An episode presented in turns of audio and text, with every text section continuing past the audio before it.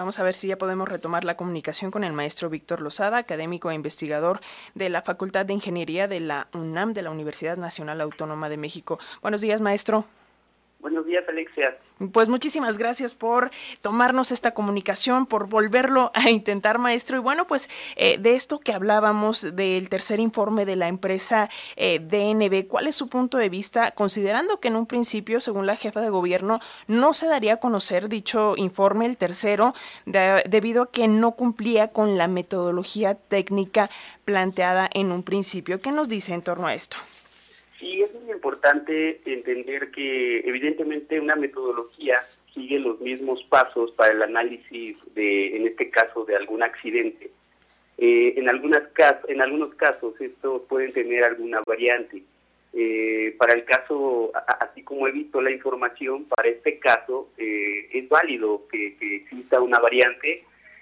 yo creo más bien, muchas veces cuando se llega a hacer un peritaje, la forma y las palabras que se utilizan pudieran llegar eh, en algún momento a hacer diferente la percepción de algún dictamen. Eh, maestro, y ahora que, bueno, el peritaje eh, finalmente será dado a conocer, eh, o bueno, las observaciones a este por parte del gobierno capitalino este día, pero que ya se filtró previamente en el periódico El País y también en otros medios, ¿cuál es su punto de vista? Este peritaje señala fallas en las inspecciones y en el mantenimiento como causas también de, de la tragedia de la línea 12.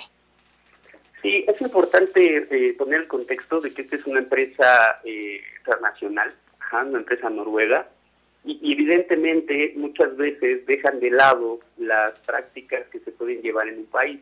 En el caso de, del metro, como lo había comentado ya hace unos meses eh, por aquí, por este mismo medio, en el caso del metro, dado que es una construcción de, bastante, se invierte bastante dinero y de alta ingeniería, procedimientos, en algunas veces, dado, dado su diseño original, eh, pueden llegar a ser eh, un poquito más espaciosas. Quizá este dictamen lo toma muy, muy estricto a, las prácticas que se dan en la mayoría de los países principalmente desarrollados, y ahí puede haber una variación entre los mantenimientos que se dan en este país como el que se da en un país con otras eh, tácticas. ¿Cada cuánto, como experto maestro, cada cuánto tienen que ser estos mantenimientos, estas revisiones, inspecciones? Sí, es dependiendo el tipo de estructura. En el caso de un metro, podría ser una inspección cada tres años o cuando, o cuando persiste o aparece algún problema. En el caso de esta falla, como fue una falla totalmente súbita, eh, era difícil, era difícil encontrar eh, una, una falla preexistente. Por lo regular las estructuras avisan eh, cuando tienen alguna falla, nosotros le llamamos una falla dúctil, por lo regular avisan, en este caso fue súbita, eh, difícil de encontrar eh, en, un, en, una inspección rutinaria visual, es muy difícil de encontrar. Finalmente, agradeciéndole mucho estos minutitos para las audiencias de la radio pública de Radio Educación, maestro Víctor Lozada, ¿qué pasará con la línea 12 del metro de la Ciudad de México? Es importante mencionar que, que en mi punto de vista, eh, los siguientes pasos para la reconstrucción del tramo colapsado, para la reconstrucción del tramo gemelo, eh, el refuerzo en toda la estructura metálica. Desde un principio, desde mi punto de vista, dije que esa estructura metálica tiene que ser reforzada en todos sus tramos, lo cual se va a hacer. Eh, el proyecto de reforzamiento de columnas. el sistema en general de reforzamiento para mí es bastante confiable, muy útil, muy, muy concurrente, útil en la ingeniería, por lo cual si los tiempos se cumplen y se ejecuta con, con todos los cuidados y supervisiones, yo creo que puede ser un proyecto bastante confiable.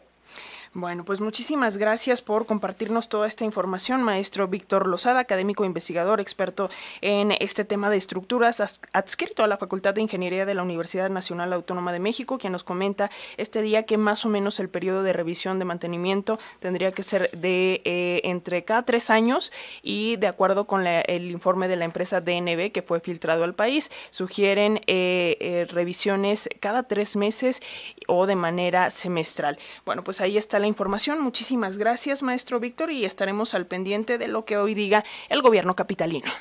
Excelente día, Alexia.